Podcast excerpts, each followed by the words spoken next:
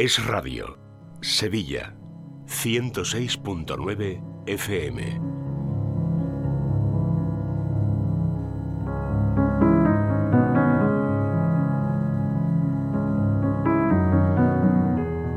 No sé si en estos días se están sintiendo ustedes más cansados de lo habitual, si escuchar, por ejemplo, las noticias les puede estar generando cierto hartazgo, si están más irascibles que de costumbre o si incluso están más nerviosos. Bueno, si les ocurre algo de esto, no se asusten demasiado. Quizás pues sea usted una de esas tantas miles de personas a las que les está pasando factura esta pandemia. Vamos, ya por la tercera ola, pero no sabemos cuántas están por venir. Hay de hecho una duda que yo me atrevería a decir aquí, que es una duda casi mundial tras un año de pandemia. ¿Y si lo peor está aún por venir? Bueno, hoy en Vivir en Positivo vamos a abordar todas estas consecuencias psicológicas de esta tercera ola del COVID y lo hacemos como siempre en clave positiva. Es el nombre que lleva esta sección de Vivir en Positiva. Lo que le queremos es ofrecer herramientas de cara pues, a ser más felices en su día a día. Y para ello, como siempre, tenemos a nuestra compañera, colaboradora de este programa, psicóloga Paloma Carrasco, hoy a través del teléfono. Hola Paloma, ¿qué tal? Buenas tardes. Buenas tardes, Laura. Buenas tardes a todos. Bueno, antes de entrar en materia, que hay mucho de lo que abordar, Paloma, te presento para todos los oyentes. Paloma es psicóloga, licenciada por la Complutense de Madrid, experta en terapia familiar sistémica, ya cuenta con una amplia experiencia profesional, compagina su labor en consulta con la divulgación y con la formación de la psicología, además es conferenciante.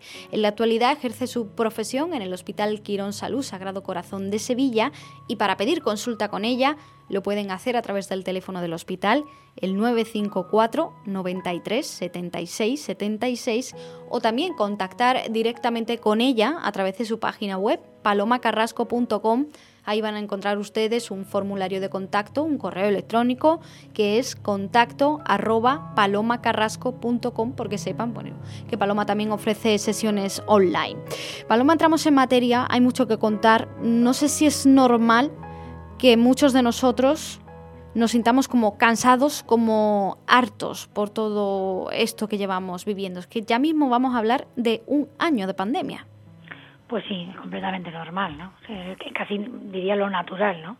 Lo, lo raro en el sentido más insano sería el no haber notado ningún tipo de, de secuela, ¿no? Psicológica.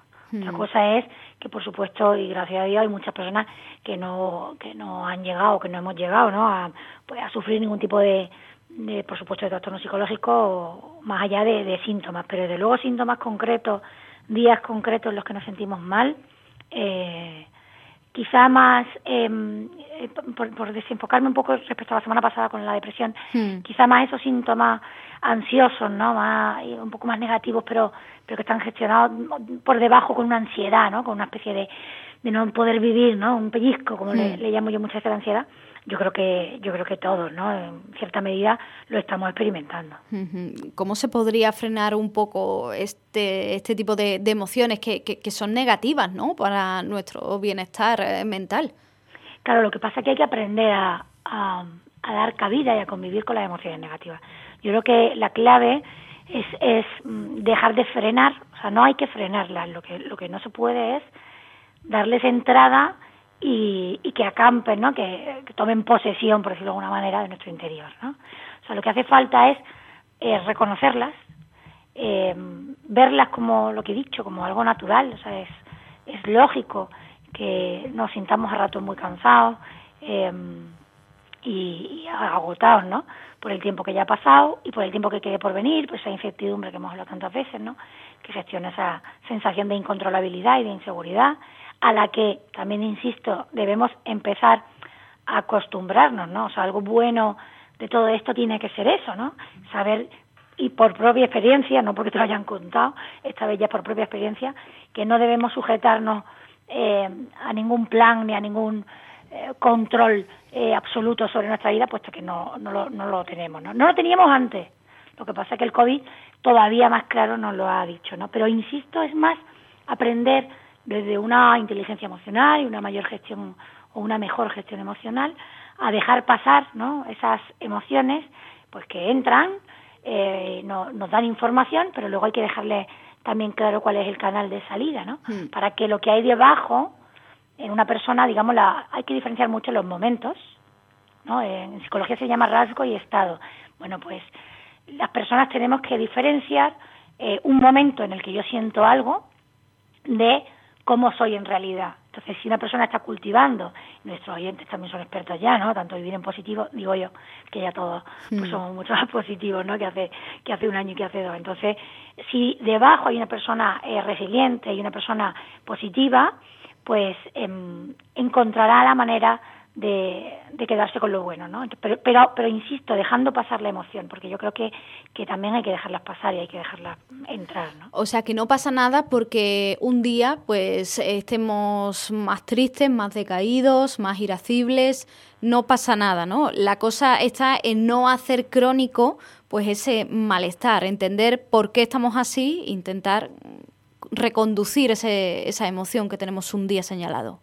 Ese es el trabajo psicológico y a mi experta Laura aquí, que hay, que hay que hacer con esa emoción, ¿no? En dejarla entrar, reconocerla, mm. eh, preguntarse uno un poco por qué hoy estoy así, porque lo normal es que se deba a cosas muy concretas, eh, a veces relacionadas con la con el propio COVID, hmm. pero a veces no, a veces porque hoy estoy especialmente cansada porque he dormido mal, o especialmente eh, frustrada porque encima estoy mosqueada porque he tenido una discusión con mi pareja o con los hijos o con lo que sea, ¿no? Entonces, reconocer un poco qué, puede estar pasando y luego, mm, pues eso, redirigir, ¿no? Como has dicho tú, o reenfocar y, y hacer ese ejercicio de, bueno, pero ¿y qué puedo hacer con esto, no? Y para, para qué tengo yo esto y para qué siento esto mm. y, que, y cómo puedo convertirlo en otras cosas.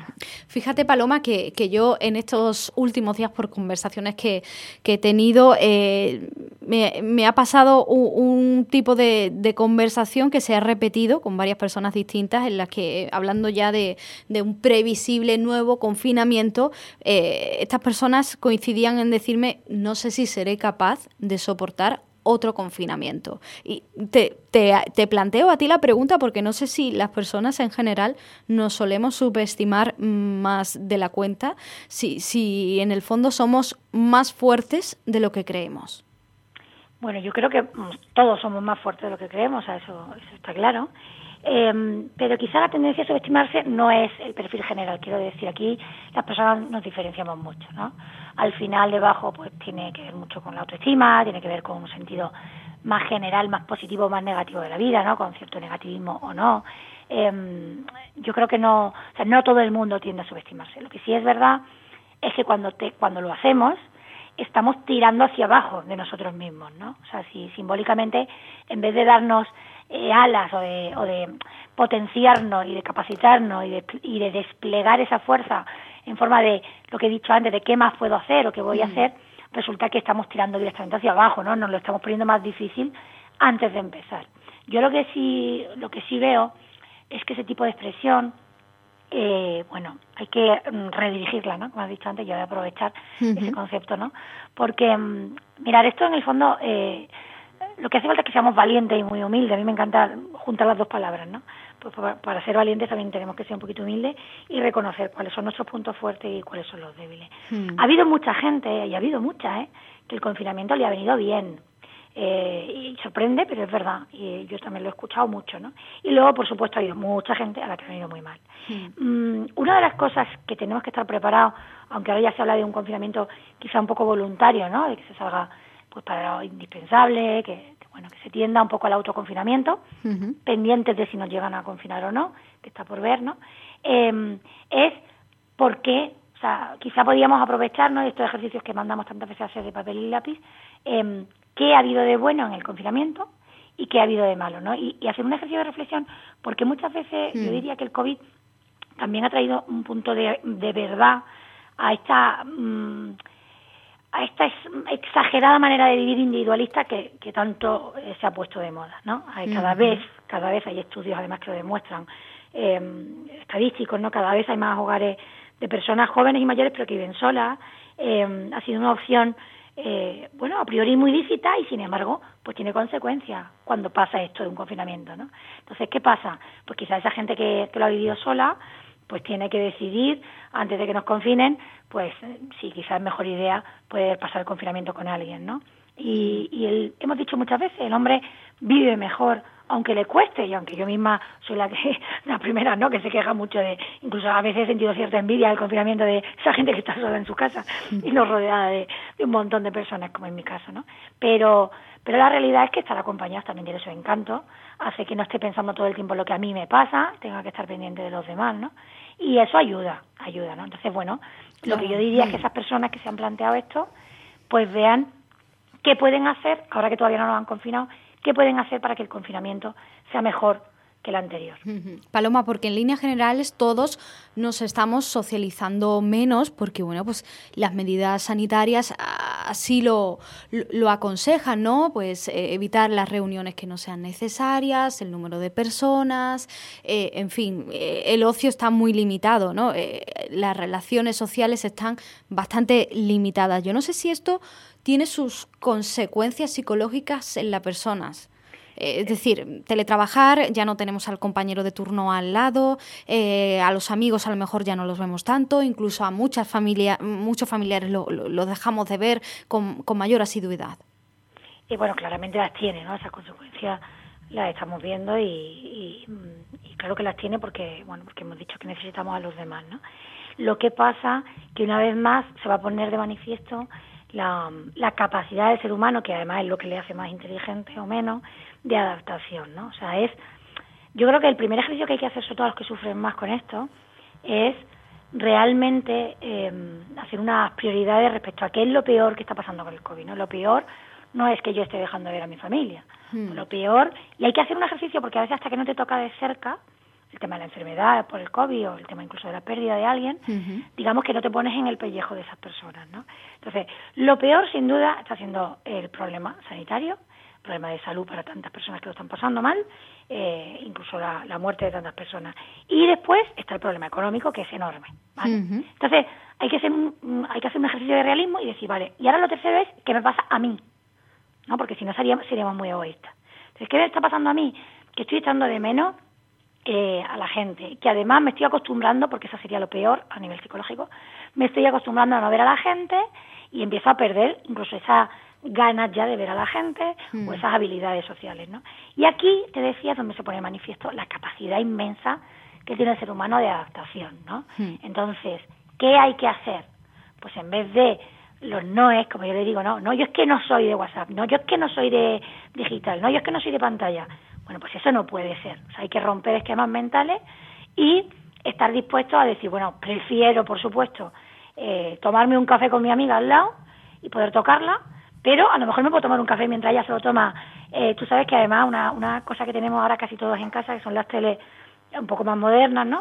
Pues tú puedes, en vez de proyectar en el móvil, que siempre es una pantalla más pequeña, pues por ejemplo puedes intentar que eso que estás haciendo en el móvil, proyectarlo en tele, en pantalla grande, con lo cual eh, se ve mejor, ¿no? Entonces, bueno, pues mm, fíjate qué ejercicio tan, pues tan, tan tonto a priori, ¿no? Y sin embargo no me puede servir, ¿no? Yo quiero quedar con una amiga y pasar un buen rato mientras nos tomamos un café, pues ella se lo está tomando en su casa y yo en la mía, pero no nos estamos viendo, ¿no? Entonces, hay que seguir esforzándonos mucho en sociabilizar y en estar en contacto con los demás y experimentar desde otras dimensiones diferentes la cercanía y el, y el, y el afecto, ¿no? No es con contacto físico, bueno, pero es importante el contacto visual, es importante, por supuesto, que nos escuchemos, eh, no vale solo los mensajes por escrito, ¿no?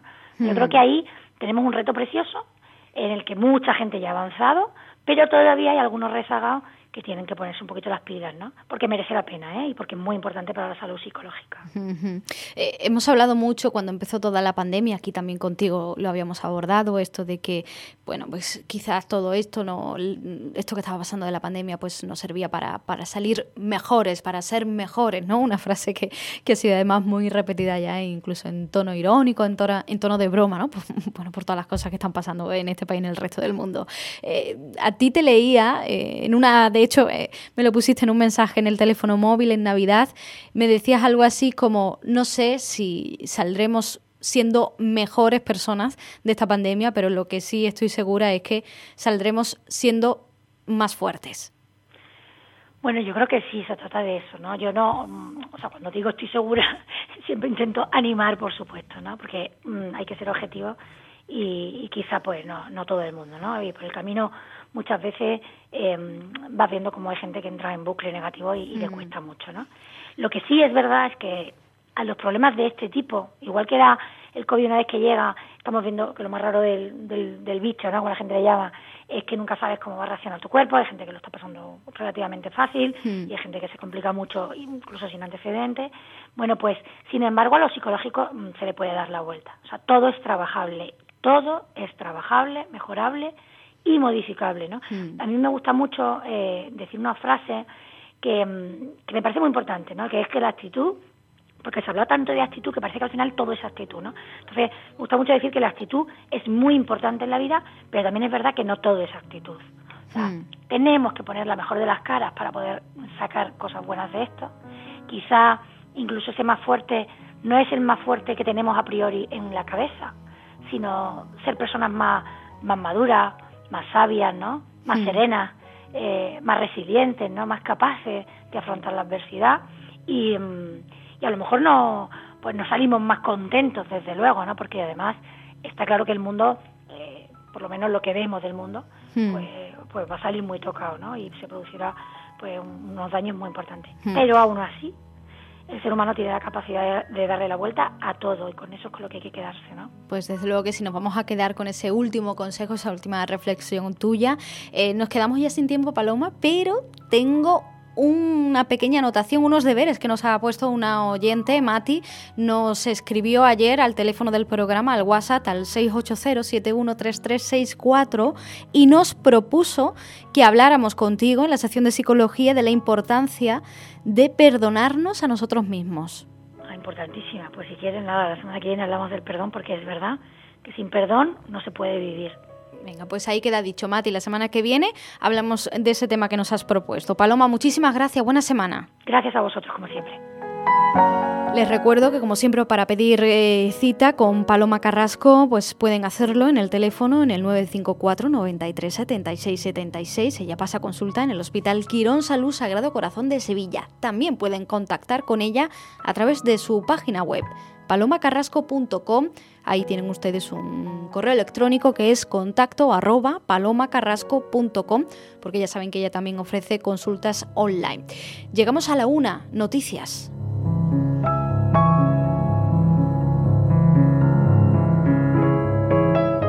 En Es la Mañana de Sevilla nos importa su opinión y queremos escucharle. Déjenos un mensaje escrito o nota de voz en el número de WhatsApp 680 71 33 64.